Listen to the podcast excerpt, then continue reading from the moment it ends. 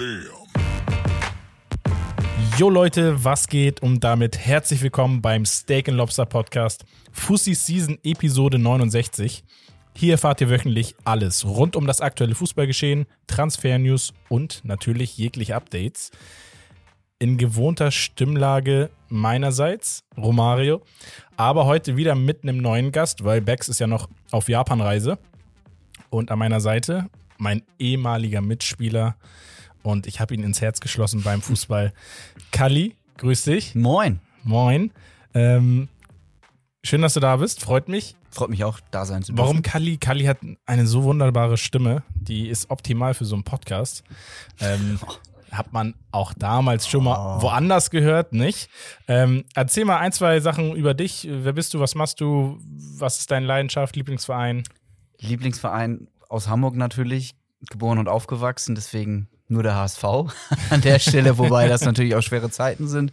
Ähm, ich mache irgendwas mit Medien, äh, habe beim Stern unter anderem gearbeitet, im Radio, jetzt wieder im Radio tätig und äh, natürlich sehr Fußball interessiert auch. Sehr nice, genau. Wir kennen uns vom Fußball.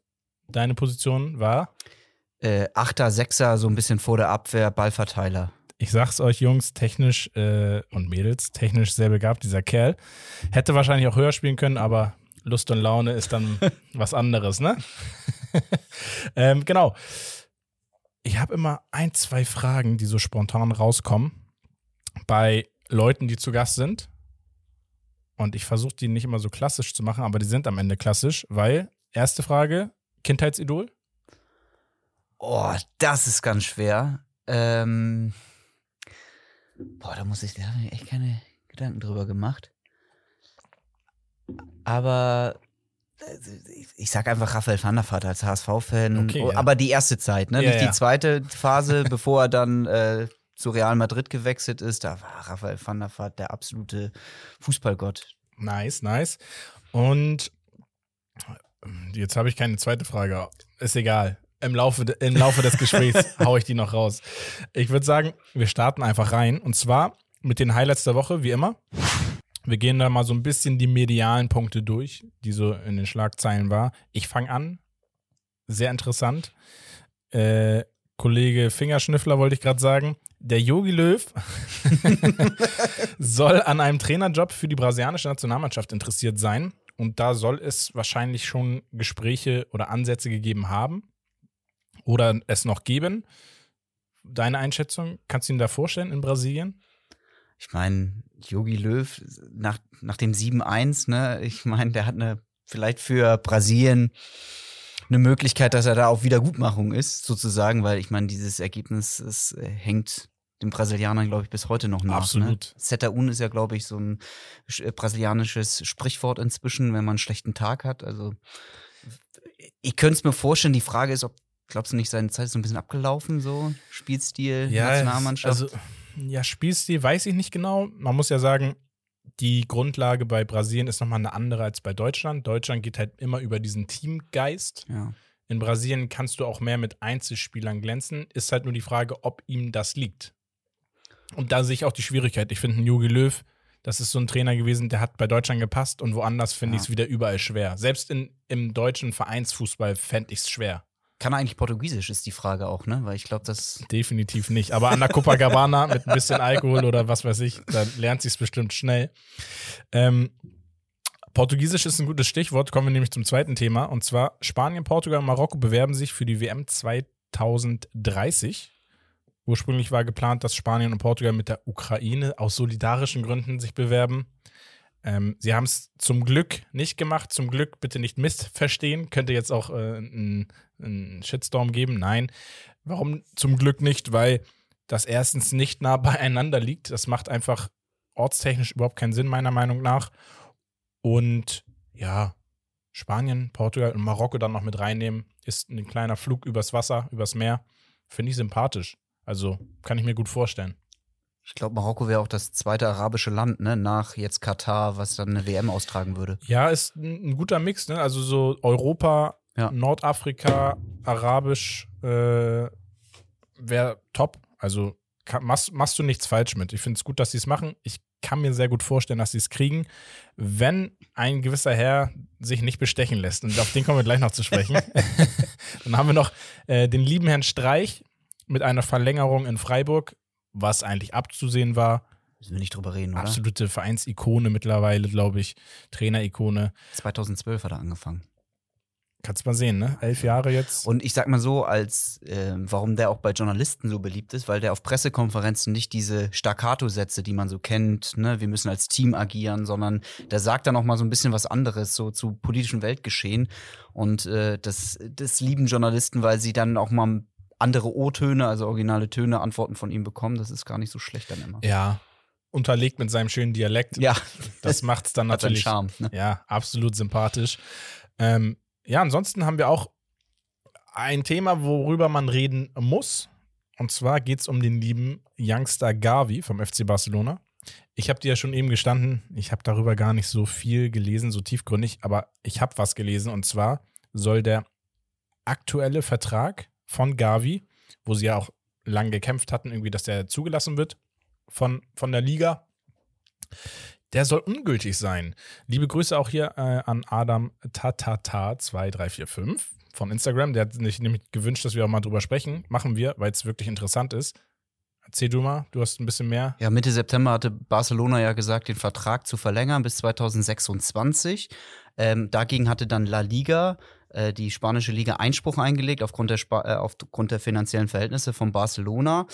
Ähm, wiederum, Barcelona hat gegen diesen Einspruch Einspruch eingelegt, ist damit dann äh, hat das dann bei einem Richter eingereicht, der hat es erst bestätigt. Ja. Allerdings musste Barcelona dazu äh, was einreichen vor Gericht. Das haben sie wohl, dieses Datum haben sie wohl verpasst, zu spät eingereicht. Jetzt ist dieser Vertrag erstmal auf Eis, heißt, im Sommer wäre er möglicherweise äh, Ablösefrei. ablösefrei. Allerdings kann Barcelona immer noch dagegen Einspruch einlegen. Also die Sache ist längst noch nicht durch und äh, möglicherweise. Ist ja immer so. Die Medien pushen es ja gerne hoch, künstlich so ein bisschen. Ähm, trotzdem interessant, ist so typisch Barcelona, so die letzten Ja. Jahre. Das ist so ein Sinnbild von deren Arbeit, meiner Meinung nach. Ich denke aber stark, dass sie alles daran legen und setzen werden, dass das wieder rückgängig gemacht wird und der Vertrag gültig bleibt. Ja, schauen wir mal. WM 2026, wir hatten ja schon WM 2030, aber WM 2026, der liebe Herr Infantino hat es durchgesetzt bekommen. Wir schauen eine Weltmeisterschaft mit weiteren 40 Teams. Ich glaube, 40 Teams mehr sind's. Das heißt, wie viele Teams haben wir dann? Ähm, irgendwas mit über 70, nicht? Äh, du hast ja jetzt sind's 32, Genau. A8 Gruppen, Ja. es bleibt auch dabei und es gibt ja jetzt 16. Finals dann in Zukunft und man kann sogar die besten Dritten kommen auch dann weiter. Ja. Also Deutschland hat man die Chance, die Gruppenphase zu überstehen. Aber es natürlich geht um mehr Geld, ne? Also Für- mehr Spiele, mehr Fernsehgelder, am Ende Wir muss hatten- die Kuh gemolken werden. Ja, wir hatten am Ende des Tages auch eine Story. Da waren so ein paar Reaktionen. Die einen haben auch das nicht gefeiert. Ich persönlich finde es absolut katastrophal.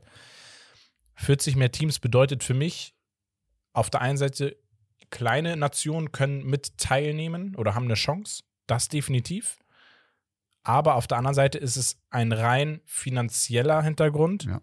Es ist nicht im Sinne der Vereine auf internationaler Ebene. Es ist nicht im Sinne der Gesundheit der Spieler. Und am Ende des Tages ist die Attraktivität der Spiele wieder gesunken, weil die Gruppenphase und 16. Finalspiele werden deutlich unattraktiver, als es vorher war. So, dass man, glaube ich, am Ende des Tages selber merken wird, okay, das ging ein bisschen nach hinten los. Und so richtig einen Gefallen tun sie dem Weltfußball damit nicht, weil ich, das Turnier wird automatisch deutlich länger gehen. Klar. Also wir reden hier mittlerweile immer sonst über knapp einen Monat. Jetzt werden wir definitiv über mindestens anderthalb Monate reden, weil du musst die Teams ja irgendwie unterkriegen im Spielbaum. Du kannst, ich weiß nicht, ob sie an einem Tag vier, fünf, sechs Spiele machen wollen.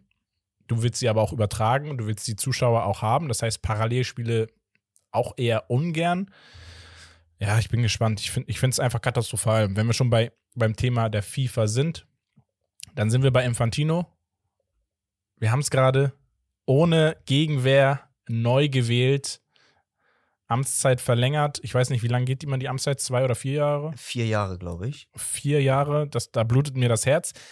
Der DFB lehnte eine Wiederwahl von Infantino ab, was ich sehr gut fand. Was ist Ja. deine Meinung zu ihm? Also erstmal will ich an dieser Stelle die DPA zitieren, was ich ganz äh, wirklich sehr grotesk finde, ist, dass er beim Kongress des Weltfußballverbands in Kigali per Applaus der Delegierten für vier weitere Jahre im Amt bestätigt worden ist. Es wirkt so ein bisschen, wie man sich so einen Mafiosi-Boss vorstellt, wie der äh, als als Chef sozusagen im Amt bestätigt wird, per Applaus, das ist, das, das ist einfach, also der Also- Mann ist der, der wichtigste Fußballfunktionär der Welt und wird per Applaus ohne Gegenkandidaten ähm, gestimmt. Zum DFB, um da noch mal was zu sagen, ja, ich sehe das ein bisschen schwierig, weil du hast, es sind 211 Weltverbände, die abstimmen können Ja. alle Stimmen zählen gleich. Das muss man sich mal in der Größenordnung vorstellen. Der DFB, der größte, Welt, äh, der größte nationale Fußballverband mit sieben Millionen Mitgliedern, hat, ist genauso stimmberechtigt wie die Fidschi-Inseln mit 30.000. Also schon mal da klappt das so ein bisschen auseinander. Und dann am Ende, Infantino hat natürlich, er bringt die kleinen Länder dazu, dass sie mehr Geld bekommen. Er hat in seiner Amtszeit die Ausschüttung um äh, verdoppelt. Ich glaube, von einer Milliarde hatte ich gelesen auf über zwei Milliarden. Wahnsinn. Ja, und am Ende geht's um Geld natürlich Ja. und um die Sichtbarkeit eben von kleinen Ländern, äh, die dann auch die Möglichkeit haben, bei so einer WM mit, mit dran teilzunehmen, ob man das jetzt gut findet oder nicht. Und Deutschland hat mal wieder ein Zeichen gesetzt, aber so ein bisschen wie bei der One Love Binde, ne? Am, Mhm. Im Endeffekt ist das so ein bisschen Doppelmoral. Ja. Stellt sich immer die Frage, wie nachhaltig ist sowas, ne? Also, ja, und wie durchdacht. Also ich habe das Gefühl, bei Deutschland sind es dann immer so, so situative Entscheidungen, wo ich mir denke oder wünschen würde, naja, dann nehmt euch doch mal die Europäer an die Hand, geht da mal in den Austausch und versucht doch mal irgendwie einfach darüber zu reden und gemeinsam ein Zeichen zu setzen. Ich glaube, damit kommt man viel, viel weiter. Und ähm, ich glaube, die UEFA wäre auch gar nicht so abgeneigt, der FIFA so ein bisschen in den Hintern zu Ja. treten. Naja, sei es drum. Äh, mal schauen, wie viel Korruption auf uns noch zukommt die nächsten vier Jahre. ähm, und wie gesagt, Haare ausfallen können ihn nicht mehr. Also von daher, äh, der Mann äh, macht weiter, wo er aufgehört hat. Leider. Weitermachen tut auch Toni Kroos. Ich habe so geile Überleitung heute, das ist unfassbar. Ne? 1A. Also, Überleitung kann ich. Toni Kroos verlängert noch mal ein weiteres Jahr bei Real Madrid und knackt aber auch im gleichen Zuge die 400 Spiele im Ausland als deutscher Spieler. Das hat vor ihm nur der Herr Hofmann in Rapid Wien, dort hat er 16 Jahre äh, gespielt, geschafft. Und zwar mit 540 Spielen. Ich glaube, da kommt Toni nicht ganz ran. ja, wahrscheinlich nicht. Aber wir sprechen hier ja auch über ja, Real Madrid. Also musst du auch erstmal machen. Eine absolute Legende, glaube ich, im Ja. Verein mittlerweile. Äh, etliche Champions League-Titel gewonnen und ich war ein bisschen überrascht, als ich die Liste gesehen habe, weil ein Ter Stegen auf Platz 3 mit 364, äh, 363 Spielen steht.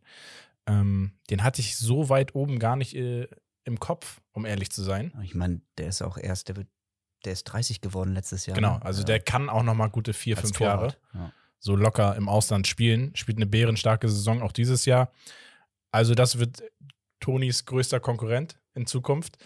Und ja, finde ich schön. Ich glaube, Toni Kroos ist so das Sinnbild, dass auch Deutsche im Ausland einfach sehr, sehr erfolgreichen Fußball spielen können und sich auch einfach mal bewusst gegen den FC Bayern zum Beispiel Ja. entscheiden können. Und absolute Legende, wie du schon gesagt hast. Ja, ne? Also glaub- einer der größten deutschen Mittelfeldspieler aller Zeiten, müssen wir gar nicht drum herum reden. Ne? Safe, hundertprozentig. Also da gibt es echt nicht viel drum herum zu reden. Wir nehmen ja jetzt gerade am Donnerstagabend auf. Wir haben 18.43 Uhr, das heißt, in zwei Minuten ist Anpfiff in der Europa League. Ja, das heißt, wir wollten auch gerne über die Europa League Conference League reden. Können wir leider noch nicht, ist noch kein Anpfiff. Deswegen überspringen wir, beziehungsweise wir können noch mal kurz drauf eingehen, und zwar auf die Conference League. Wir hatten gestern ein Spiel in der Conference League und dieses Spiel hatte, hat für Furore gesorgt, weil ein gewisser, ähm, wie ist sein Name? Jetzt habe ich mir den Namen nicht aufgeschrieben. Ich bin auch blöd. Moment. Und zwar beim Spiel Başakşehir hier gegen Gent. Ja, okay, mein Internet funktioniert gerade nicht. Perfekt. Ist nicht so schlimm. Ich weiß seinen Namen gerade nicht. Auf jeden Fall mit einem Hattrick in vier Minuten Ah, ich hatte, ah, stimmt, hatte ich gesehen. Ne? äh, kurz zum 4 zu 1 Sieg äh, geschossen. Gent auswärts äh, in der Türkei, muss man auch erstmal machen. Und ähm, ja, das war so das Highlight aus der Conference League. Ich weiß nicht, Conference League, verfolgst du das? Ich hatte es letztes Jahr gesehen, als äh, Mourinho alle Titel international jetzt auch geholt hat, auch den Titel. Ähm, aber ansonsten Conference League. Es sind so viele internationale Wettbewerbe, ne? Champions League im Fokus, äh, Europa League und dann mhm. jetzt noch mhm. die Conference League. Eigentlich ganz cool, weil du mal vor allem auch ganz viele osteuropäische Vereine drin hast, ja. die ganz eine tolle Fankultur haben und deswegen äh, leider so ein bisschen untergeht und mehr Aufmerksamkeit verdient haben. Das stimmt. Ähm, ja, ist wirklich auch eigentlich so die Notlösung als Fußballfan, wenn nichts anderes läuft, holt sie die Conference League. Aber für mich auch, habe ich schon von Anfang an gesagt, einfach ein schönes Sprungbrett, einfach einen europäischen Wettbewerb zu haben, wo es auch um einen Titel geht, wo man sich ein bisschen in den Vordergrund spielen kann, gerade für die etwas kleineren Vereine, um auch einfach Transferablösen einzuspielen und da muss man nicht immer diesen Big Move machen. Das habe ich beim letzten Mal auch schon gesagt. Also vielleicht so ein Zwischenstep von irgendeiner Jugendmannschaft oder einem wirklich kleinen Verein erstmal zu einem mittleren Verein, der aber trotzdem in der Conference League spielt oder in der Europa League und dann kann man vielleicht den großen Schritt schaffen. Das ist einfach so der Vorteil von dieser Liga, würde ich behaupten. Genau. Ähm, Europa League haben wir ja ein bisschen deutsche Beteiligung. Vielleicht so deine Prognose, was glaubst du? Oh, ganz schwer. Also ich glaube, Freiburg, das wird ganz, ganz schwer. Die Maria ist in Topform momentan irgendwie. Ist er irgendwie immer? Ja, aber ich meine, nach diesem äh, WM-Sieg da im Finale, wo er auch getroffen hat, ist, ist er, glaube ich, irgendwie schwebt er gerade auf Wolke 7 gefühlt. Ja, ja. Und äh, ich glaube nicht daran, dass Juve da ausscheiden sollte. Die sind momentan gut drauf. Kostic kommt auch immer besser in Form. Ja, findet sich so langsam ja, ein. am Anfang ein bisschen Startschwierigkeiten. Ich glaube, das wird ganz schwer für Freiburg. Leverkusen, da muss schon ziemlich viel schief laufen, dass ja. sie da gegen Budapest ausscheiden. Ich glaube, die ersten Minuten werden da entscheidend sein, weil das da hast du auch im ähm, Buschkast-Stadion kann die Stimmung dann so ein bisschen kippen, glaube ich. Aber Absolut, ich war ja schon mal da, aber für ein Nationalmannschaftsspiel von Portugal gegen Budapest, äh, gegen Ungarn. Gegen aber Budapest, glaubst du, die, die also ich, ich, ich kann es mir kaum vorstellen, nee. dass Leverkusen da diese 2-0 nochmal hergeben sollte. Sie oder? haben ja auch einfach eine wirklich spielerische Qualität und die wird sich dann da auch zeigen, hoffe ich, obwohl ich schon beim letzten Mal auch gesagt ja. habe, ich habe vieles letztes Mal gesagt, merke ich, ähm, dass wenn es einer Mannschaft passieren kann, dann ist es Leverkusen wieder. Das stimmt auch wieder, ne? So, also, das muss man halt auch sagen. Wobei sie in letzter Zeit sehr konstant sind, haben jetzt äh, sehr viele Pflichtspielsiege in Folge, auch am Wochenende gegen Bremen gewonnen. Ja, also ich finde, Alonso macht das da gut. Ich habe aber auch das Gefühl, du kannst da hinstellen, wen du willst. Irgendwie macht es am Anfang jeder gut. Ja. Die Konstanz ist es dann am Ende, warum Leverkusen ja das nicht so ganz schafft. Klar, sie geben auch ab und zu Spieler ab, die wichtig sind. Florian Würz, Frimpong, das werden so Spieler sein, die auch in naher Zukunft wahrscheinlich nicht mehr da bleiben werden können. Und ja, ansonsten so deine, deine Top-Favoriten hier? Und ich würde Mourinho immer mitzählen, die Roma, Hinspiel 2-0 gewonnen. Es ja. ist sehr unangenehm, gegen die zu spielen. Äh, der lässt sich für jeden was einfallen. Natürlich Arsenal, auch wenn es im Hinspiel sich sehr schwer getan haben gegen Sporting, aber mhm. die spielen eine Bombensaison in der Premier League ja. mit Arteta. Und natürlich Juve so. Und dann hast du natürlich noch Manchester United. Also es sind eigentlich Namen, die man auch in der Champions, also Juve, Menu, Arsenal sind ja eigentlich Champions League Namen. Ja, Rom ne? ja theoretisch auch noch, ne? Ja, Und also, Sporting. Also du hast da. Und, ich, bevor ich das vergesse, Sevilla Europa League, also wenn es einen Verein gibt, der in der Europa League, in der Liga irgendwie gegen Abstieg, aber in der Europa League sind sie ja immer eine Wundertüte. Ist, ne? ja, ist ja ihre Liga theoretisch, also da gibt es ja nichts. Ja, okay. Ähm, sind wir mal gespannt, wie die Spiele heute Abend ausgehen. Wir drücken den deutschen Teams natürlich besonders die Daumen. Union Berlin, Freiburg und Leverkusen wären natürlich top, wenn alle weiterkommen. Ja. Denn in der Champions League, wo wir jetzt zu kommen, ist der FC Bayern alleine. Mal und wieder, ne? Mal wieder, unter den letzten acht. Ja, wir hatten die letzten Champions League-Spiele. Letzte Woche hatten sich ja die ersten vier Mannschaften für die nächste Runde qualifiziert mit Chelsea, Benfica, Bayern und Milan und jetzt sind es vier weitere. Worüber wollen wir reden? Es gibt eigentlich nur das eine Spiel, worüber wir richtig reden müssen, können, was auch immer.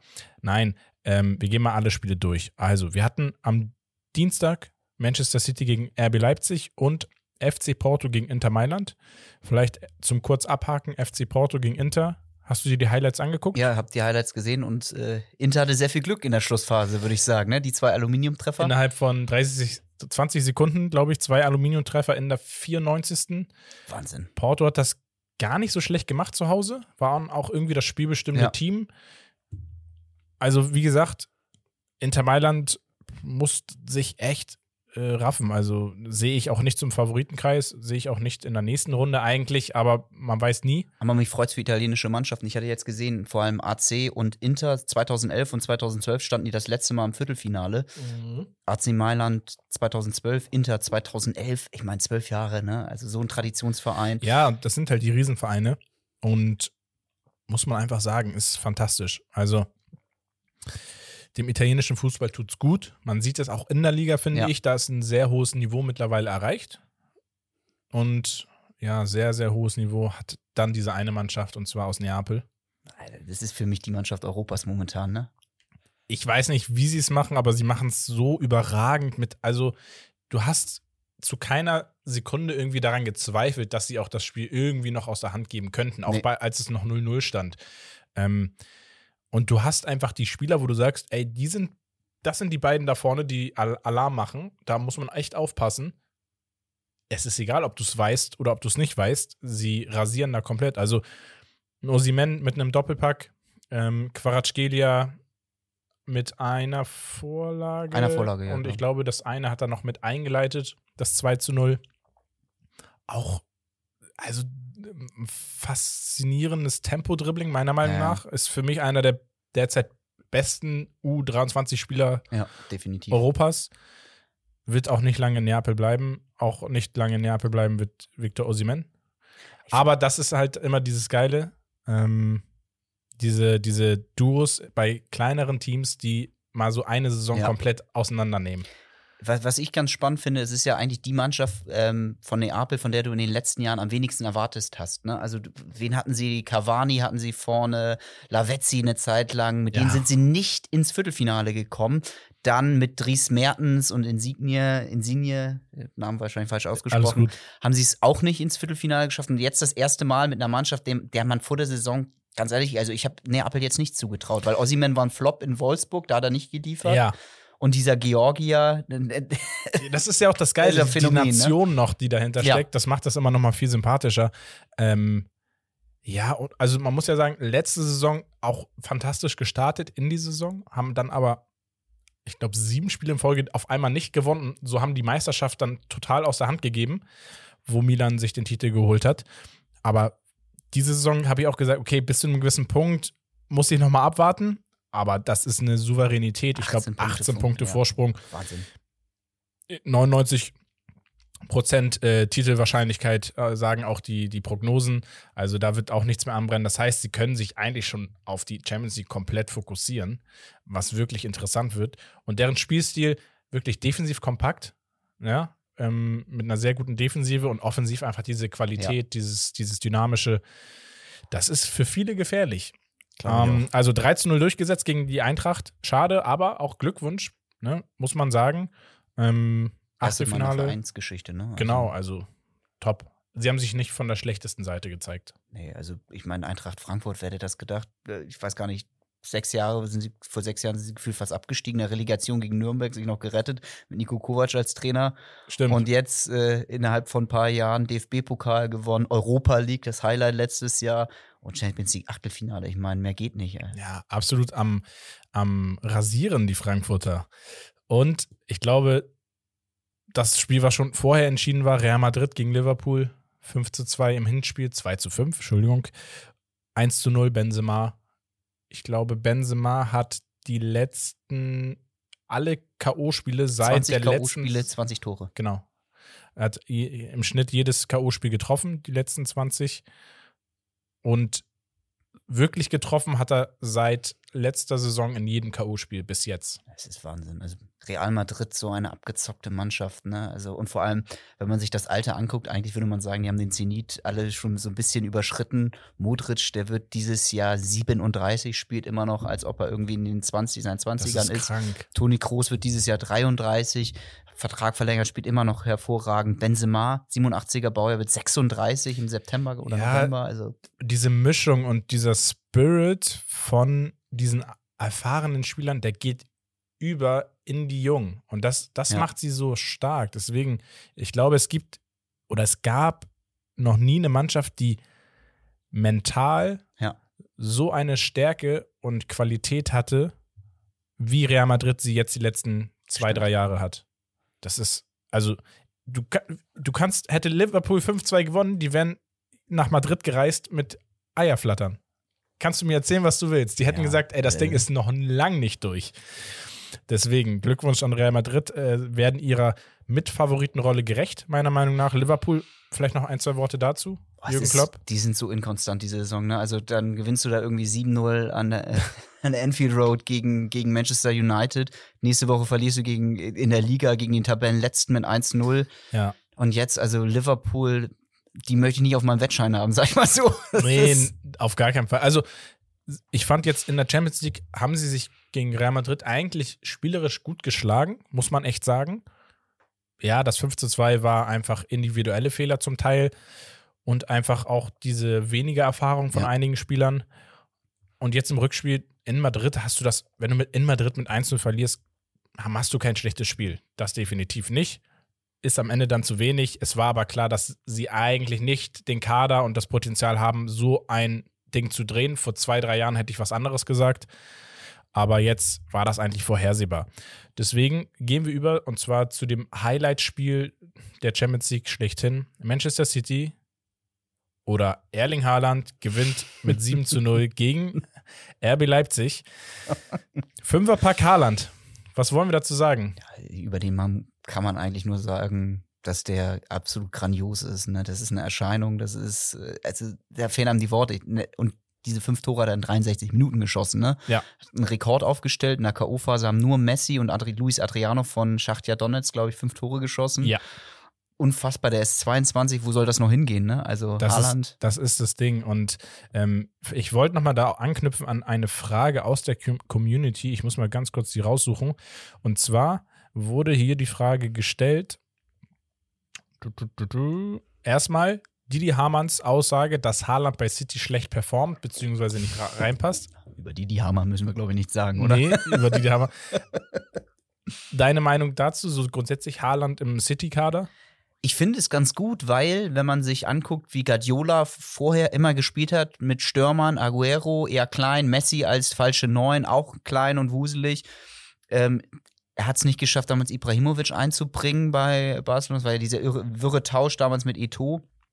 Ähm, er passt da rein, weil in der entscheidenden Phase, wenn es mal nicht läuft, wenn die Mannschaft tief steht, äh, du gegen tiefstehenden Gegner, dann hast du da Haaland, den kannst du hoch anspielen und der will den Ball irgendwie, der hat diesen unbändigen Willen. Ja. Das hat man ja auch bei den Toren gesehen, ne? Also das war jetzt nicht irgendwie, dass er da fünf Leute aussteigen lassen hat, Er stand sondern einfach da. er stand wieder richtig und hat den Ball irgendwie über die Linie gehauen. Genau, darum geht es dann auch am Ende. Und Lorenz02 aus der Community hatte nämlich gefragt, braucht man bald nur noch schnelle Stürmer oder verschwinden die Klass klassischen Neuner? Und Haaland ist ja ein klassischer Neuner, würde ich behaupten, vom Spielstil. Natürlich auch bärenstark und schnell. das kommt ja noch dazu.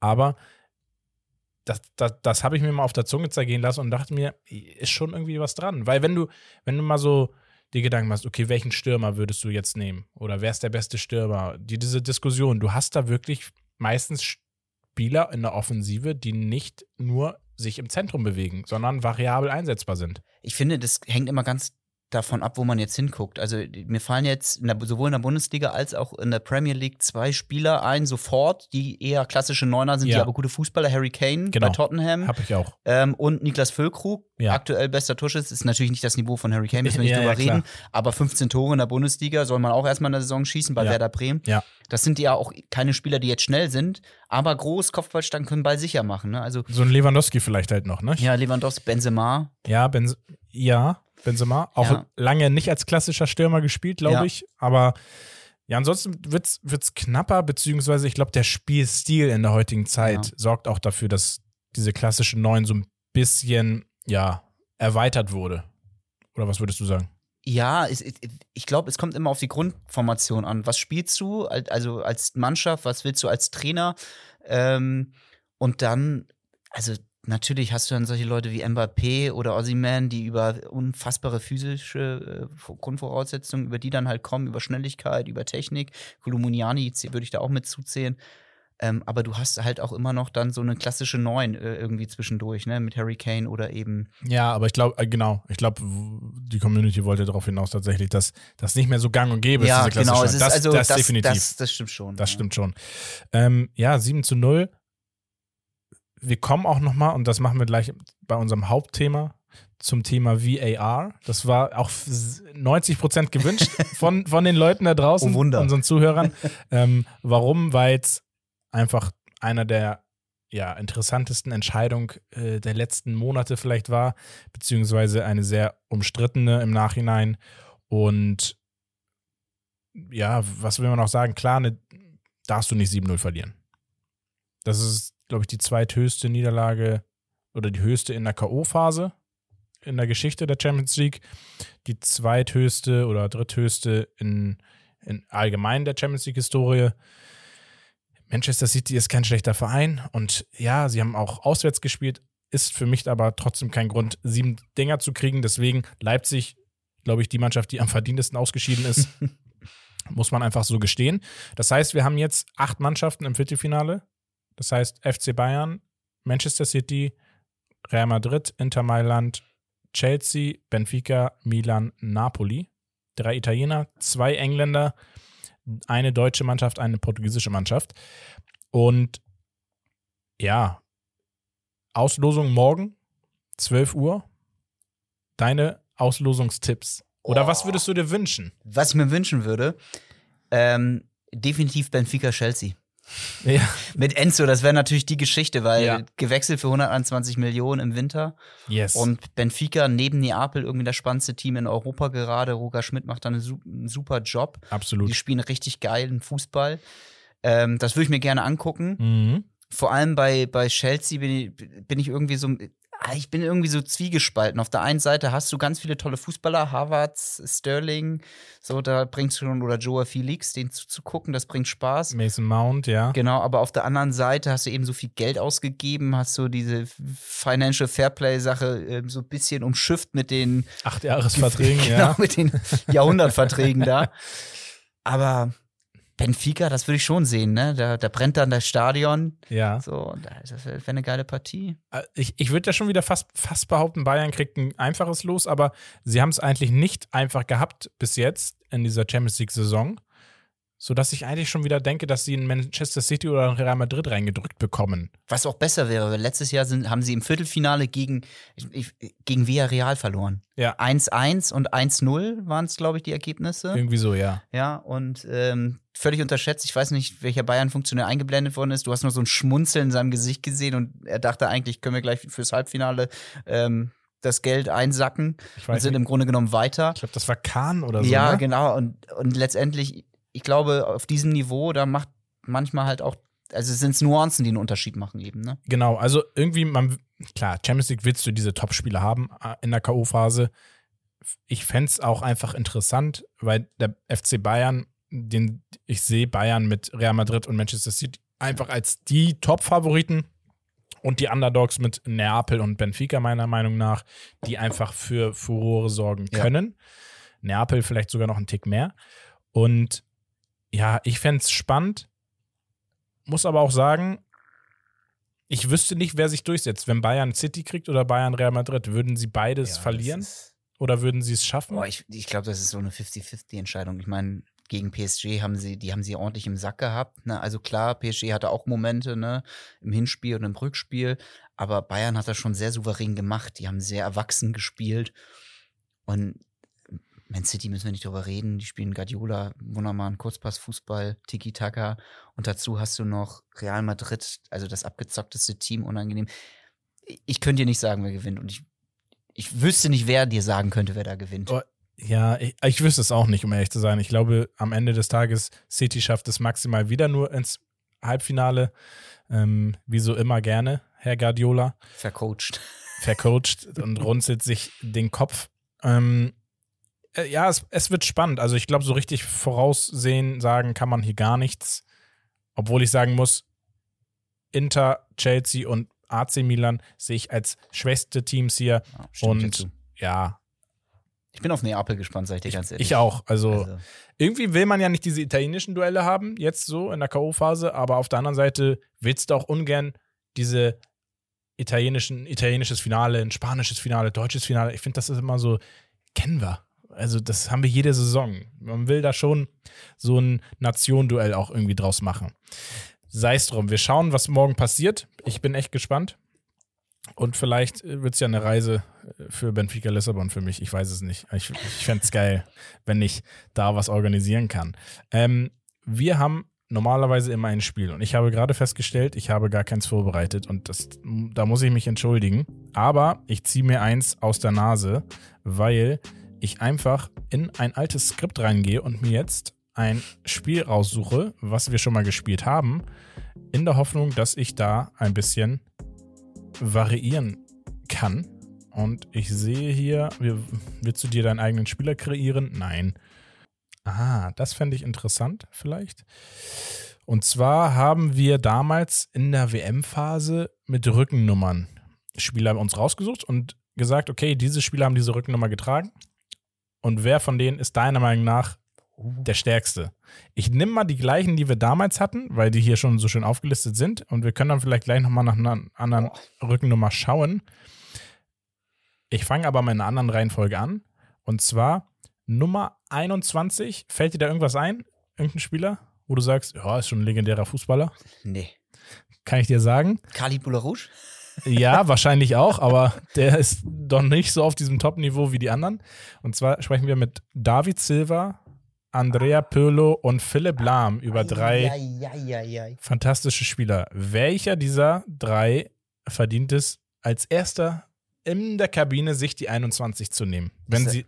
Ich sag ganz klar, Andrea Pirlo. Bei Juve, AC Milan, äh, Champions League gewonnen, Weltmeister, müssen wir nicht drüber reden. Coolste Swag am Ball, so eine Ruhe. Also geht für mich über alles. Ja, Pirlo ist schon. Er hat den Wein im Glas dabei Ja. gefühlt, so. Also muss man schon sagen, für mich knappes Rennen zwischen Philipp Lahm und Pirlo. Hatte ich schon Ja, damals. also Silva würde ich auch sagen, fantastischer Fußballer, Riesenfan, grandioser Techniker, enge Ballführung, da klebt der Ball am Fuß. Aber wenn man das so vergleicht, so Lahm und Pirlo sind schon noch eine Nummer, also so ein Ticken. Ja, sie, sie, sie haben so ein bisschen mehr diesen Legendenstatus Ja, genau. einfach, ne? Weil sie stehen für ein, eine Ära irgendwie auch so richtig. Dann haben wir die Nummer 11. Und da gab es auch einige Spieler in der Vergangenheit. Figo fällt mir sofort ein. Ja, ist nicht mit dabei, wäre ja sonst unfair. wir haben fünf Spieler, ein bisschen breiteres Feld, und zwar die deutsche Stürmerlegende Miroslav Klose. Dann haben wir Edgar Davids. Dann haben wir Didier Drogba. Romario, der Brasilianer. Und Ryan Giggs. Also, also aus, aus Verbundenheit würde ich sagen Miro Klose. Die größte Elf. Grö größte Elf. Wobei es natürlich unfair ist, Drogba war schon, also, also für mich sind Klose und Drogba weiter vorne. Romario habe ich leider nicht erlebt. Also Ja, dazu ja. bin ich zu jung, muss ich sagen.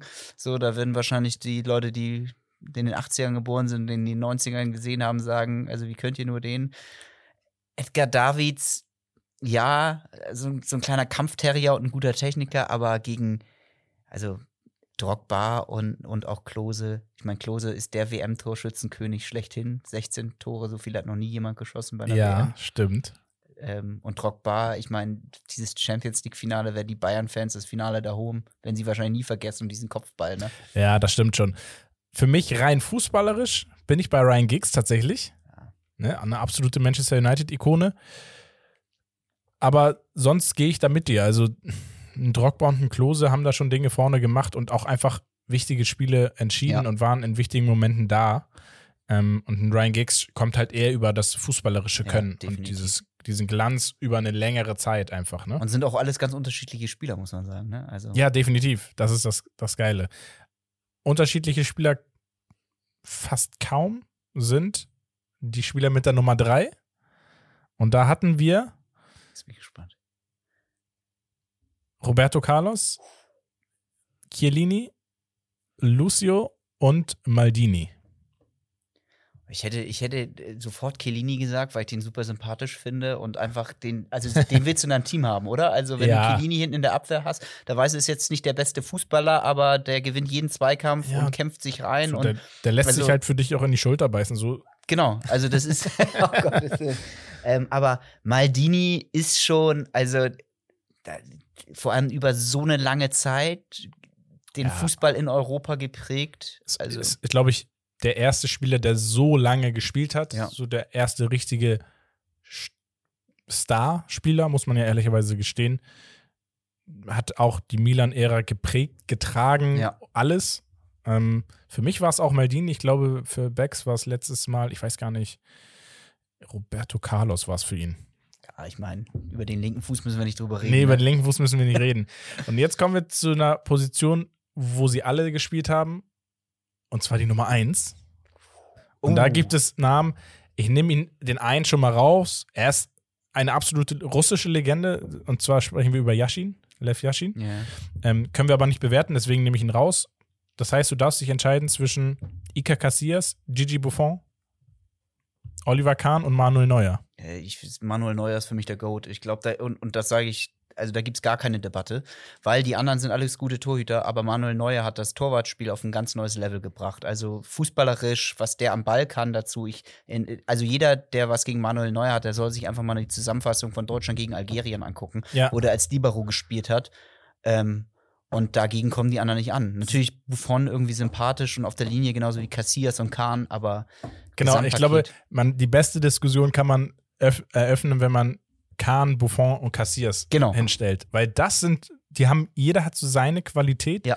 aber irgendwie sind sie alle gleich gut und haben alle unfassbar lange gespielt auf dem höchsten Niveau. Ähm, ja, für mich, da gibt es wirklich keine Diskussion. Also, das ist Manuel Neuer und äh, Das ist auch keine deutsche Brille, glaube ich. Also, nein, das, das, ist sagt auch jeder. Also, jeder, der was anderes sagt, mag einfach Manuel Neuer nicht. Ja, das wollte grad sagen. Ja, und alles andere ist dann wieder egal. Kommen wir zum Hauptthema. Du hast dich schon gefreut, äh, hast du gesagt, als du Ja. das gelesen hast. Und zwar, wie die Community es will. Und ich äh, würde, wenn ich jetzt alle vorlesen würde, die sagen, äh, die ich grüße, weil sie sich das gewünscht haben, dass wir drüber reden, dann hätten wir jetzt kurz wahrscheinlich fünf Minuten ähm, Namen äh, hintereinander gereiht. Deswegen danke an alle. Ich habe es wahrgenommen und ich habe es verstanden, deswegen habe ich es reingenommen. Wir reden jetzt über den VAR, den Video Assistant Referee. Und anhand des Beispiels des Spiels Manchester City gegen RB Leipzig gehen wir nochmal ein bisschen drauf ein und analysieren das Ganze, beziehungsweise diskutieren auch so ein bisschen darüber, was muss sich verändern, in welchen Bereichen muss sich was verändern, was kann man vielleicht auch verändern und in einigen Bereichen vielleicht auch einfach mal seine Props geben, was vielleicht schon ganz gut läuft.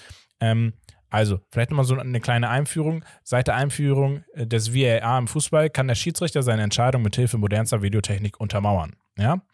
Äh, bedeutet, ähm, die Abkürzung steht für Video Assistant Referee oder auf Deutsch Videoschiedsrichterassistent. Damit wir das hier auch nochmal ne, untermauern. Kölner Keller, auch umgangssprachlich. Richtig. Er soll den Sport gerechter machen, denn das menschliche Auge ist weniger genau als eine Kamera. So der Grundgedanke. Der ja auch gut ist, gegen den man ja nichts haben kann. Bei vielen Fußballfans herrscht jedoch Unsicherheit darüber, was der VAR eigentlich darf und wann er ins Spiel eingreifen kann. Ja, vielleicht nur mal so als Einstieg: Der VAR kann nicht einfach so eingreifen ins Spiel, ja, wenn etwas äh, gesehen hat, dass der Schiedsrichter auf dem Feld falsch oder gar nicht bewertet hat.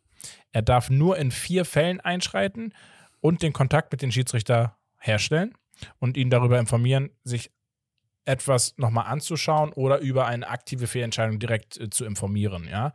Und diese vier Sachen sind einmal bei einem Tor, Elfmeterentscheidungen, eine direkte rote Karte, die gegeben wurde oder nicht gegeben wurde, und bei Spielerverwechslungen, was eher selten vorkommt, aber wir kennen es alle, kann schon mal vorkommen, dass der falsche Spieler auf einmal eine Karte kriegt.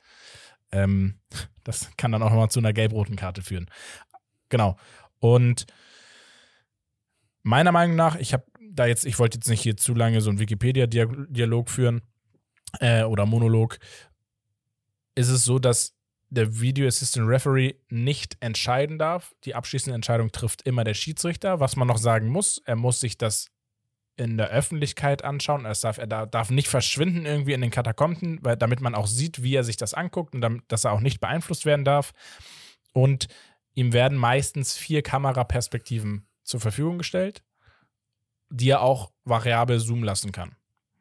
So, und wir hatten jetzt das Spiel in der Champions League, Man City gegen Leipzig, mit der wohl einer der umstrittensten Hand-Elfmeter-Entscheidungen, die wir ja seit langem auf jeden seit Fall. Seit langem, glaube ich, gesehen haben. Also wir haben es immer mal wieder, muss man ja sagen. Aber vielleicht steigst, gritschst du da mal rein. Also, Kurz nochmal die Szene erläutern. Ich sag mal so, dagegen war das Handspiel von äh, Wolf letzte Woche gegen Chelsea eindeutig. Ne? Ähm, Benny Hinrichs Kopfballduell im Strafraum, kriegt den Ball aus 10 Zentimeter, steht mit dem Rücken zum Ball an die Hand. Ähm, also ganz leicht touchiert der Ball die Hand. Ähm, der ändert Dadurch wird aber auch nicht die Ballrichtung, also die Flugrichtung geändert. Die Flugbahn ja. des Balles ändert sich nicht. Der Ball fliegt ganz normal weiter. Man hat es im Live-Moment auch nicht gesehen. Mhm. In der Wiederholung sah es dann aber wie ein klares Handspiel aus. Aber es war insofern dann spielentscheidend, weil es natürlich der Dosenöffner für Man City war. 22. Minute. Ja.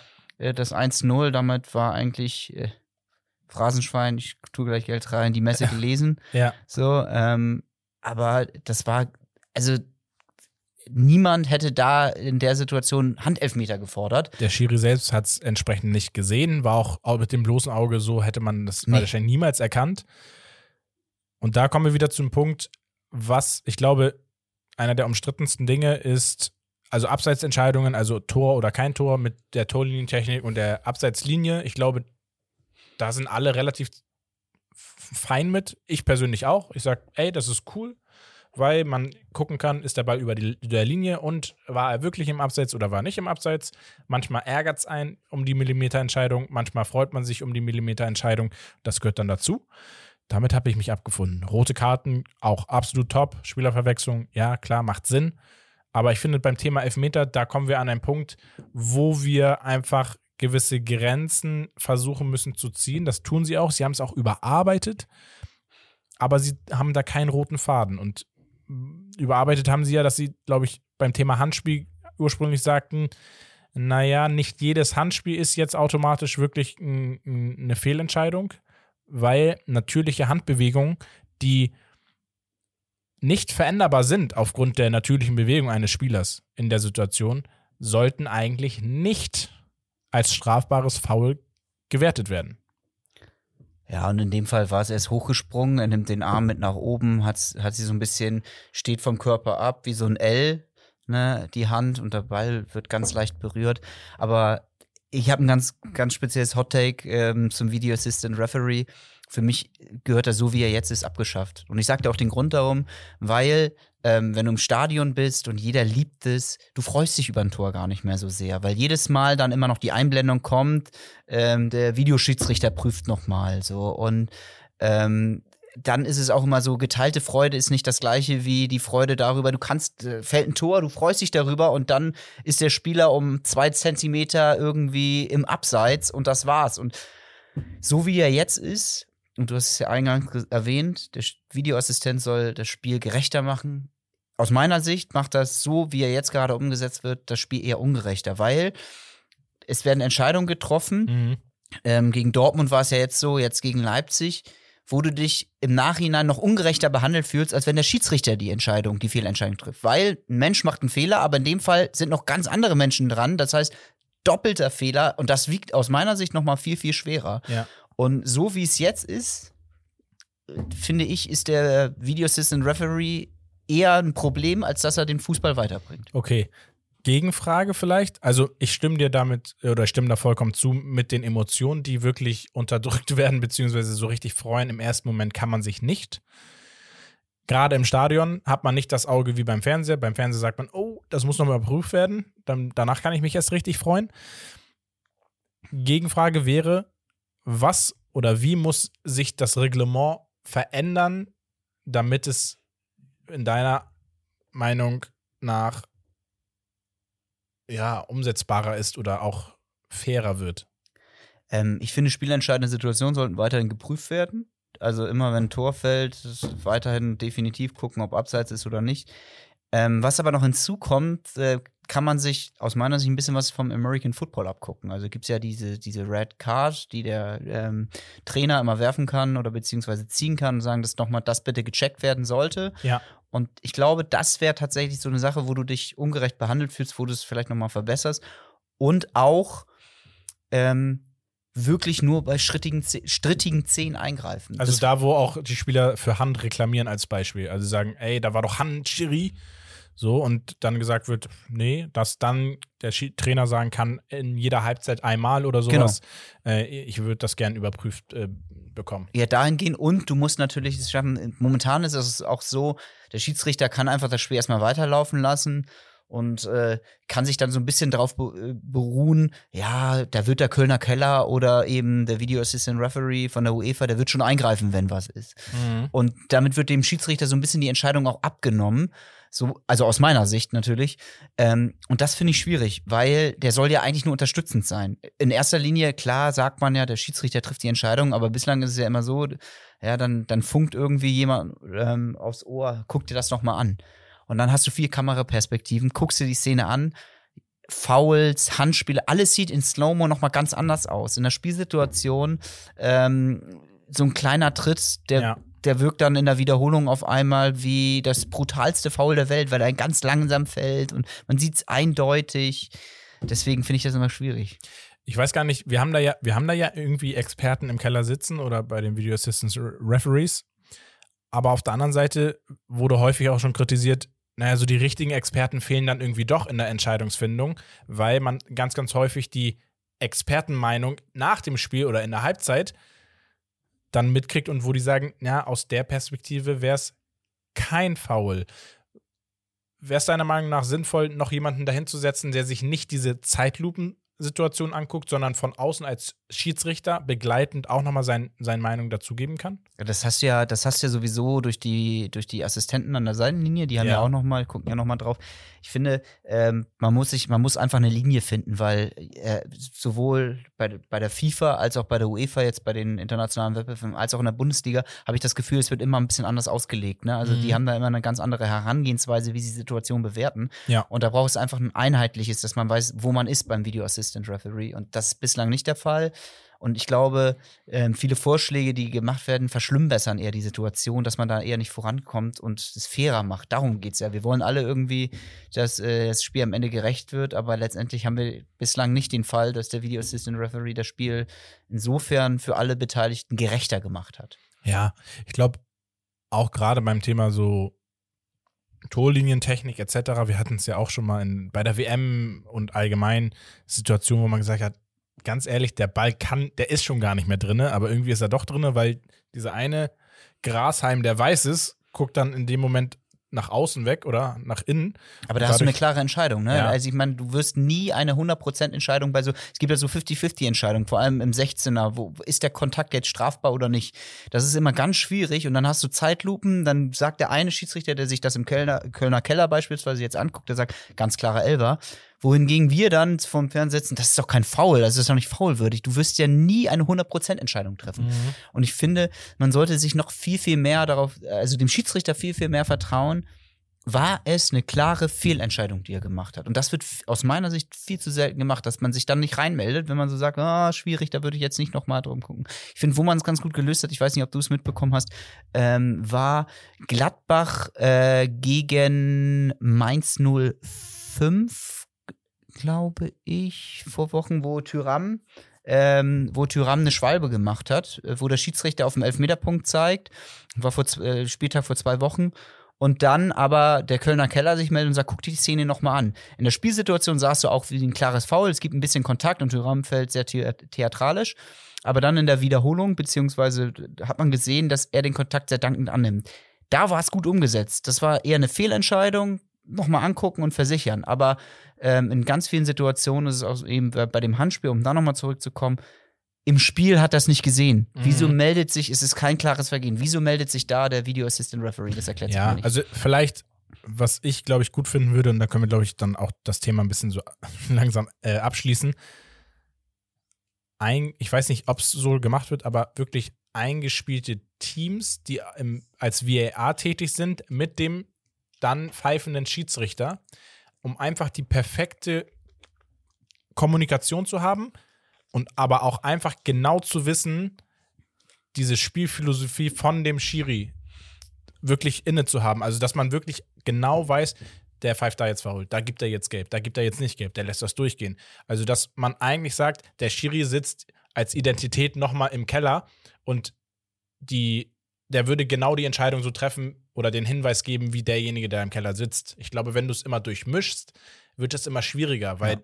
die Ansichten anders sind. Aber wenn du feste Teams vielleicht integrierst, dann können die sich einspielen. Einfach, die wissen einfach, wie der Schiri auf dem Platz agiert, ähm, wie der Entscheidung trifft und ich glaube, das würde das Ganze vielleicht ein bisschen besser machen. Finde ich gute Idee. Ja. Danke, eine geile Idee heute gehabt. Abschluss VAR. Leute, gern eure Meinung nochmal dazu. Schreibt uns auf Instagram ähm, eine Nachricht, wie ihr das seht. Was wären eure Verbesserungsvorschläge? Eurer Meinung nach soll das ganz abgeschafft werden? Und ähm, ja, lasst uns teilhaben an eurer Meinung. Wir kommen rüber zu Romarios Gerüchteküche und unserem QA, normalerweise Bex QA, aber Bex ist nicht da, also habe ich Bex einfach rausgeschmissen. Es ist einfach ein ganz normales QA. Ähm, das meiste haben wir schon abgehabt mit Haaland und VAR. Aber wir fangen an mit der Gerüchteküche. Da gibt es wieder immer ein paar. Ich fange mal harmlos an. Und zwar Kenan Yildiz, ein ja, gebürtiger türkischer Spieler. Ein großes Talent, spielt für Juventus in der U19 und soll bei Benfica Lissabon, wo auch sonst auf dem Radar sein.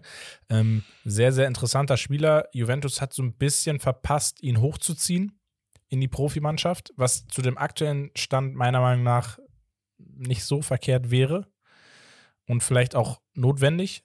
Aber er hört sich die Angebote an und ist scheinbar auch bereit zu wechseln. Hast du den Namen schon mal gehört? Ich musste ihn ehrlich gesagt googeln. Ich hatte ihn jetzt nicht so auf, auf, der, auf der Pfanne gehabt. Ähm, aber es ist ja immer so, bei Talenten finde ich das immer schwierig zu beurteilen. Ne? Ich weiß nicht, ob du dich noch an Oedegaards Anfangszeiten erinnerst. Mit ja, 15 natürlich. ist er irgendwie schon Willem Profi geworden. oder so, ne? Ja, genau. Also, aber bei, zu Real Madrid ist er mit 15, glaube ich, schon gewechselt. Da mhm. war ja so ein riesen ähm, Tovabu ähm, im Sinne von, das ist der neue Messi. Jeder ist ja immer der neue Messi oder der neue Ronaldo. Deswegen finde ich, man muss immer abwarten bei den ganzen immer Talenten. Aber ja. Benfica ist eine gute Ausbildungsadresse, würde ich erstmal so sagen. Ja, tendenziell schon, wenn man sich die Transfererlöse anschaut der letzten Jahre. Dann haben wir ein, einer der stärksten Außenverteidiger Europas, meiner Meinung nach. Frimpong von Leverkusen soll das Interesse von Manchester United geweckt haben. Würde das passen? Ich sag mal Jein, weil Manchester United spielt eine Viererkette und bei, äh, bei Leverkusen spielt er aktuell in einer Fünferkette, also, beziehungsweise respektive ja. Dreierkette, die dann eine Fünferkette ja. äh, beim Verteidigen wird. Und da bin ich gespannt, weil er eher durch seine Offensive ja bei Leverkusen hervorsticht, wie mhm. er defensiv dann arbeiten wird in diesem System. Wäre halt die Frage, wenn Manchester United, also auch Ten Hag, weil in England dürfen die Trainer ja sehr viel mitentscheiden, ihn haben will, dann werde ich davon ausgehen, dass er diese Position auch so wie in Leverkusen besetzen wird bei Manchester United wo man dann wieder sagt, gut, das kennt man vielleicht ein bisschen auch aus den Ajax-Zeiten noch. Da hat er, glaube ich, zum Teil auch ähnlich gespielt. Und interessanter Spieler, aber wie du schon sagst, das muss vom Spielstil ja. auch passen, weil sonst ist das wieder ein Transfer, wo man sagt, oh, voll der Flop-Transfer, wieder Geld aus dem Fenster geschmissen, der war nur in der Bundesliga gut, in der Farmers League, bla, bla, blub. Nein, also Spielstil muss auch zum Verein passen. Das ist einfach so. Du kannst nicht pauschal einen guten Spieler kaufen und sagen, ey, du musst jetzt auch gut spielen als normaler Rechtsverteidiger. Wer auch auf einer anderen Position gut spielt, ist Rafael Guerrero. Ich glaube, seitdem klar ist, dass er gehen darf oder nicht verlängert wird, spielt er bärenstark für, für den BVB. Jetzt zuletzt im Zentrum gespielt. Die letzten beiden Spiele, glaube ich. Also bei Dortmund rasiert er im Zentrum komplett ab, finde ich. Ist sehr kreativ, sehr torgefährlich. Soll bei Leeds United auf dem Zettel stehen. Passt er nach England, ist die Frage, oder? Er ist ja ein sehr ich technisch starker Spieler, aber körperlich? Ich sehe ihn nicht in England, um ehrlich zu sein. Also ich hätte jetzt gedacht, vielleicht wieder zurück nach Frankreich. Ähm, Serie A, ja, könnte auch irgendwie passen. Das wäre auch so, wie so, so, ein, so, ein, so ein Spieler, den würde ich auch bei Milan irgendwie sehen. So Milan kauft ja immer solche Spieler, wo du sagst, jein.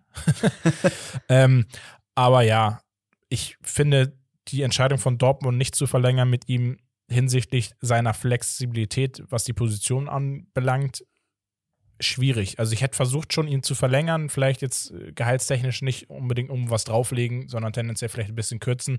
Weil wenn er sich wohlfühlt im Verein, die Fans mögen ihn, haben ihn ein bisschen gedisst dafür, dass er ja meinte, nee, ich verlängere nicht. Ähm, weil aber auch seitens von, vom, vom BVB da nicht wirklich viel kam. Und ähm, ich, wie gesagt, ich hätte ihn verlängert, wäre ich der BVB. Gerade in der jetzigen Situation so die Kaderbreite etc. Zumal wen haben sie als Außenverteidiger? Ne? Riason haben sie geholt. Ist ja. ja. eigentlich eher ein Rechtsfuß. Ja, und auch selbst im Zentrum. Ne? Also du musst ja perspektivisch, ein Dahut geht, in Bellingham wird höchstwahrscheinlich gehen. So ein Emre Can ist jetzt wieder stark, aber da bist du halt auch nicht mehr so gut bedient. Also da muss wieder viel passieren in, in, in den Sommertransfers, obwohl die letzten, der letzte Sommertransfer äh, war ja auch enorm beim BVB. Also da haben sie auch ordentlich eingekauft. Aber wie gesagt, mal schauen. Ein Spieler, glaube ich, der unterm Radar läuft. Er ist ein Leihspieler vom FC Arsenal. Ich habe schon drüber gesprochen gehabt. Einer der Topscorer oder wenn nicht sogar der Topscorer der Ligue 1 der Zeit. Unter dem legendären Trainer Will Still. Kennst du ihn? Nee. Hör dir entweder unsere Geschichtsstunde nochmal an oder google ihn nach unserer äh, Folge hier unfassbar geil, die Story, wie er Fußballtrainer geworden ist. Sie zahlen noch immer jedes Spiel, ich glaube, 20 oder 25.000 Strafe, weil er noch keine Trainerlizenz hat. Ah, doch schon mal, ich, ich habe schon mal gelesen jetzt. jetzt ist im Ligabetrieb, seitdem er da ist, ungeschlagen in Frankreich. Das Letz-, die letzte Niederlage war gegen Monaco im September 22. Jetzt hatten sie zuletzt auch Monaco gehabt, auch Monaco besiegt. Ähm, hat nur jetzt ein Spiel im Pokal verloren. 1 zu 0, glaube ich, gegen Toulouse. Und Folarin Balogun, ausgeliehen vom FC Arsenal, Topscorer, ich glaube mittlerweile 17, 18 Tore oder sogar mehr, soll aber beim, bei, beim Gladbach, bei Borussia Mönchengladbach auf dem Zettel stehen. Klassischer Tyram-Player-Transfer so in der Größenordnung. Ja, vor allem Tyram wird ja höchstwahrscheinlich im äh, Sommer Gladbach verlassen. Vertrag läuft, glaube ich, aus. Ja. Ähm, vom Spielertyp ähnlich, groß, technisch gut, beschlagen, wird passen. Und Gladbach, also ist ja eine super Adresse, um den nächsten Sprung dann zu wagen. Ne? Ist für mich nur die Frage, wenn er in Frankreich gerade so abliefert, lässt Arsenal ihn ziehen? Ja. Oder läuft es eher auf noch eine Laie hinaus? Was aber für einen Spieler jetzt nicht wirklich die Wertschätzung wäre für die Leistung, die er gebracht hat in Frankreich. Haben sie eine Rückkaufklausel drin im Vertrag, können sie sich ja auch ein. Ja, gut. Da bist du wieder da bist du wieder der Experte. und dann kommen wir zum Knaller schlechthin. Kolomoani soll für 120 Millionen bei Manchester United auf der Liste stehen. Deine ich Meinung? Ich würde mal sagen, er soll sich die Nummer von äh, Jovic geben lassen. Ne? Also ja, Riesenspieler, ähm, Riesenpotenzial, unfassbare Schnelligkeit, aber eine gute Saison und dann wieder wechseln. Ich glaube, Rebic und Jovic, die haben beide die Erfahrung gemacht. Frankfurt ist eine ganz gute Adresse und wenn man da gut spielt, vielleicht noch eine Saison mitnehmen und nicht sofort immer gleich äh, wechseln. Ich meine, der ist ablösefrei gekommen aus Frankreich.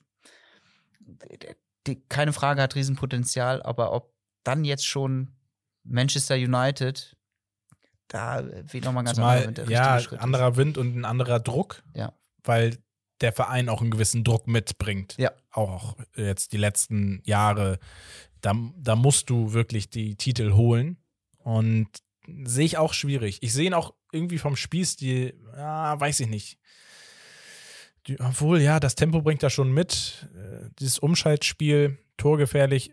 Ja, wahrscheinlich wird es doch passen, aber am Ende des Tages sehe ich, habe ich bei Manchester United immer diesen Harry Kane schon irgendwie stehen, wenn er nicht zum FC Bayern geht.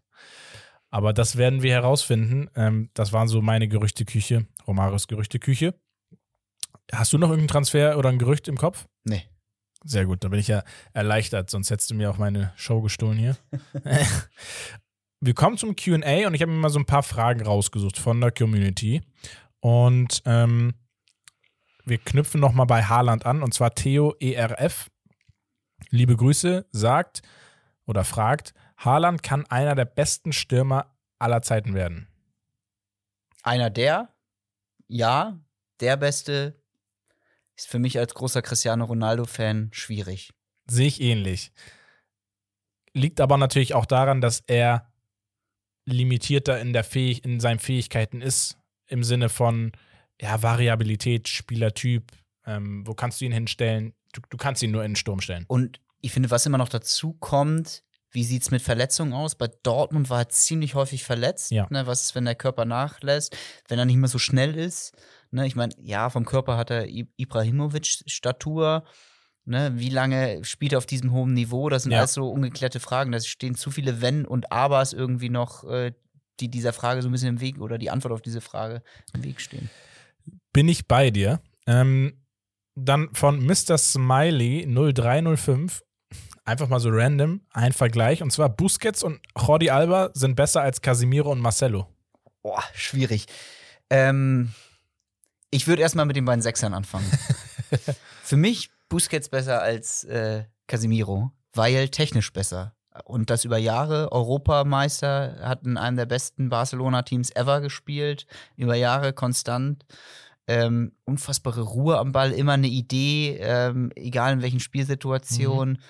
Ähm, Casimiro natürlich wichtig für ein Team, aber nicht so der, im Vergleich zu Busquets nicht so technisch so stark. Ja. Und bei den Außenverteidigern? Boah, Marcelo und Alba. Äh, Ich würde Marcelo sehe ich, sehe ich vor Alba. Sehe ich auch. Aber dann im Vergleich, wenn, wenn du jetzt ein Team wählen würdest, oder müsstest, eher Müsste es gesagt. ja dann, dann würde ich wegen Busquets würde ich eher äh, Busquets und äh, Alba nehmen. Echt? Und ich wär- Casemiro Ich wäre bei Casemiro und Marcelo. Einfach auch, ich wollte gerade sagen, wegen, wegen den nationalen Link, aber Spanien und Spanien ist ja auch so.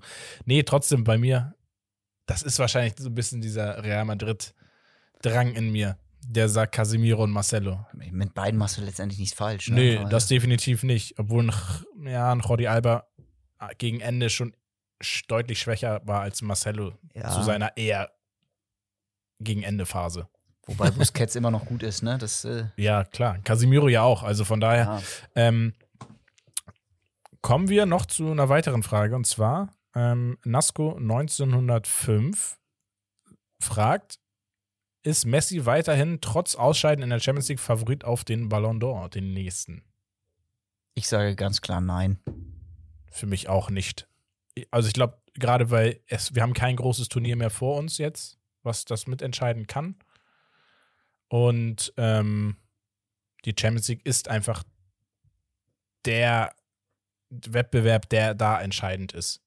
Und ich habe so ein bisschen das Gefühl, so seit der Weltmeisterschaft, so ein bisschen der große Druck und der große Wille, der ist so ein bisschen verflogen bei ihm. So, der ist gar nicht mehr da, weil er hat alles erreicht in seiner Karriere. Ja. Er ist wahrscheinlich den Ticken deshalb wegen dieses Weltmeistertitels Hot Take besser als Ronaldo, so Cristiano Ronaldo sogar. Wird wahrscheinlich in der GOAT-Debatte immer angeführt werden in Zukunft.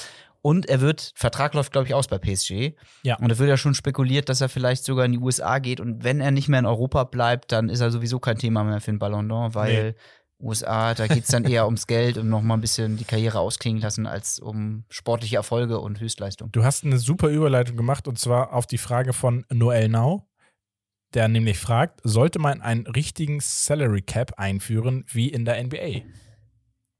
Ähm, ich wäre dafür. Jetzt kommt aber das Aber. Ich glaube, er würde nichts bringen, weil die Chelseas und Manchester Cities und Barcelonas und Real Madrids dieser Welt immer eine Lücke im System finden würden. Wie du es ja jetzt gerade beim Financial Fairplay siehst. Du hast eigentlich so einen Deckel dafür, nur das ausgeben, was du auch einnimmst.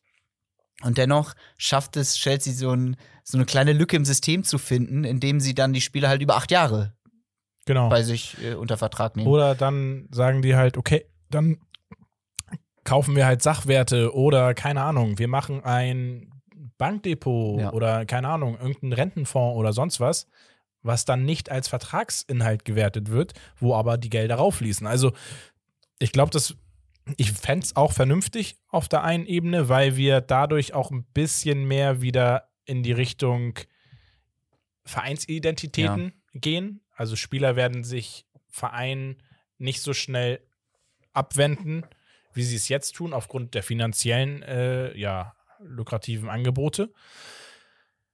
Und auf der anderen Seite wird es halt, wie du schon gesagt hast, auch immer irgendeine Hintertür geben.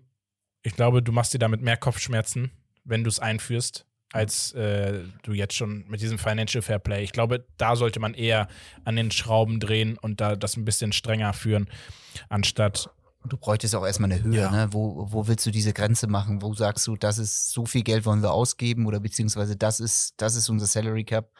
Also da müsstest du dich erstmal drauf einigen. Da stehen so viele Hürden im Weg. Gute Ja. Idee, aber ich glaube leider nicht umsetzbar. Sehe ich auch so.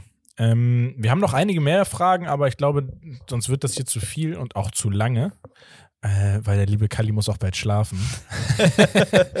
und bevor du schlafen gehen musst, haben wir unsere legendäre Geschichtsstunde. Und heute in der Geschichtsstunde, du kannst dich zurücklehnen, ähm, du kannst natürlich deinen Senf gleich dazu noch abgeben, aber eigentlich ist es was zum Zuhören. Die Geschichtsstunde handelt dieses Mal um das größte Stadion Europas. Ja. Und wenn ich dich frage, doch, jetzt brauche ich dich nochmal, wenn ich dich frage, welches Stadion ist das größte Europas, was sagst du dann? Aktuell, glaube ich, der Camp Nou, Barcelona. Richtig? Wir müssen es nochmal ein bisschen korrigieren. Spotify Camp Nou. Oh ja, stimmt. ähm, aber richtig. Also, das derzeit größte Stadion Europas ist das Spotify Camp Nou des FC Barcelona. Das Camp Nou fast knapp 100.000 Plätze, 99.354 und ist somit das drittgrößte Fußballstadion der Welt und das größte Europas. Wurde 1957 erbaut und wurde damals als Estadio del Club de Fútbol Barcelona eingeweiht. Ähm, bis 73 hatte es diesen Namen inne und ab 2001 wurde es dann offiziell als Camp Nou äh, betitelt. Es wurde schon vorher von den Fans und von, von, von den äh, Teams immer als Camp Nou schon betitelt. Und dann haben sie den Namen endgültig übernommen ab 2001. Und das Stadion gibt es jetzt schon 66 Jahre. Und der Status, den es heute hat, durch seine Größe, hat es aber in der Vergangenheit nicht immer. Und wir sprechen jetzt hier nicht über die ist das drittgrößte Stadion, Fußballstadion der Welt, sondern wir sprechen über, es ist das größte Stadion Europas. Denn zwischen 1957 bis 1984 war es das größte Stadion Europas und zwischen 1985 bis 1994 gab es ein Stadion in Europa, welches alle anderen der Welt die Show, die Show stahl. Und da kommen wir wieder zu meinem Herzensverein. Und zwar sprechen wir über das Estadio da Luz von Benfica Lissabon. Denn ursprünglich wurde das Stadion von Benfica 1954, also drei Jahre vor dem von Barcelona erbaut, jedoch nur mit 40.000 Plätzen. Also schon groß damals, aber überschaubar. Kommt nicht ansatzweise an die 99 ran. 1960 gab es eine Renovierung oder eine Sanierung auf 70.000 Plätze und dann wurde es noch ein weiteres Mal erweitert und zwar 1985 auf eine Größe von 125.000 Sitz-Stehplätzen. Das heißt, somit hatte Benfica Lissabon nicht nur das größte Stadion Europas, sondern auch das größte Fußballstadion der Welt. Und weil 125 eine schöne Zahl ist, ja, ähm, und vielleicht viele sich auch fragen, ey, warum hat ein Benfica Lissabon aus Portugal, einem ziemlich kleinen Land in Europa, ein so großes Stadion? Muss man vielleicht die Zuschauer nochmal abholen? Du wirst es wahrscheinlich wissen oder gewusst haben, aber Benfica Lissabon war zu dieser Zeit der größte Fußballverein gemessen an Mitgliedern der Welt. Weil Benfica eine sehr hohe Beliebtheit gerade auch in den südamerikanischen Ländern genoss. Also, ne, man weiß ja früher, der Fußball war in Brasilien eigentlich beliebter und größer als in Europa. Und durch die Sprache etc. war äh, es natürlich auch da präsent, der Verein. Und Benfica gehört heute noch zu einer der Mannschaften mit den meisten Mitgliedern. Ich glaube, Mitte 2000er war Benfica noch Erster. Mittlerweile ist es der FC Bayern mit den meisten Mitgliedern äh, der Welt. Und daher weht so ein bisschen der Wind. Was, wo wollte ich jetzt noch drauf hinaus? War das Stadion überhaupt jemals ausverkauft? Ja, das war es. Und zwar die Rekordzuschauerzahl erreichte man am 4.1.1987 im Derby gegen Sporting nehme ich an, ne? Nein, gegen den FC Porto. Ah, okay. Und zwar 125.000 passen rein. Wie viele haben zugeguckt? 125.000 oder waren es wahrscheinlich mehr, die sich illegal reinge... Richtig. 135.000 Zuschauer wurden gezählt. Wahrscheinlich haben sie auch 135.000 Tickets verkauft. Einfach mal, weil passt schon. Ähm, und ja, das Spiel ist auch somit das größte, also das Spiel vor den meisten Zuschauern im Fußball jemals. Schlecht. Fun Fact: Das größte Finale, was jemals gespielt wurde, war 1991 in diesem besagten Stadion vor 127.000 Zuschauern.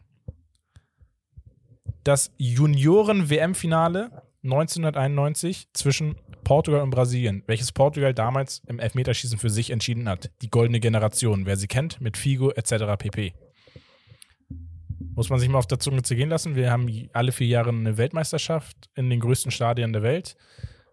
Und eine Junioren-Weltmeisterschaft hatte aber oder hält noch immer den Zuschauerrekord eines Finals inne. Ja.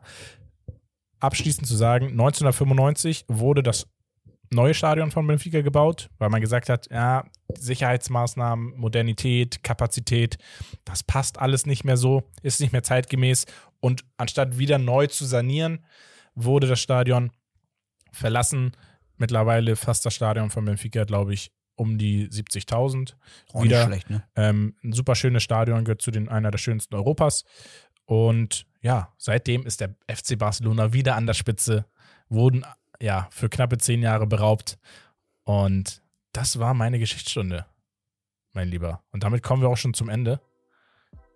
Ich bin stolz und froh, dass du bei mir warst oder bei uns zu Gast. Vielen, vielen Dank, Kali. Sehr, sehr Äh, gerne. Ich hoffe, dir hat Spaß gemacht. Auf jeden Fall. Vielleicht hören und sehen wir uns irgendwie in Zukunft nochmal, weil wir machen ja auch nochmal andere Projekte. Thema auf YouTube Top 10 Diskussion. Das nächste ist schon in, in Planung. Ähm, und ja, da hat man auf jeden Fall immer Spaß. Und du bist da jemand, da, an den denke ich da immer. und ja, wenn es euch gefallen hat, Leute, gebt gerne 5-Sterne-Bewertung auf Spotify. Äh, sagt euren Freunden, ey, da gibt es so einen Podcast, der ist unnormal geil. das ist der beste Podcast, der beste Sport-Podcast in Deutschland. Ähm, da wollen wir irgendwann mal hinkommen. Und nein, wenn es euch gefallen hat, dann äh, könnt ihr euch uns unterstützen, indem wir, ihr es teilt, uns folgt auf Instagram, TikTok, bei Spotify auch gerne abonnieren. Das hilft uns enorm. Und ja, wir bedanken uns recht herzlich, dass ihr zugehört habt bis zum bitteren Ende. Ich hoffe, ihr seid nicht eingeschlafen bei der Geschichtsstunde. Und ich sage nochmal vielen Dank, Kali, dass du da sehr, warst. sehr gerne. Und wir beenden das Ganze und wünschen nur das Beste. Und das Beste vom Besten kommt von Steak and Lobster. Haut rein, Leute.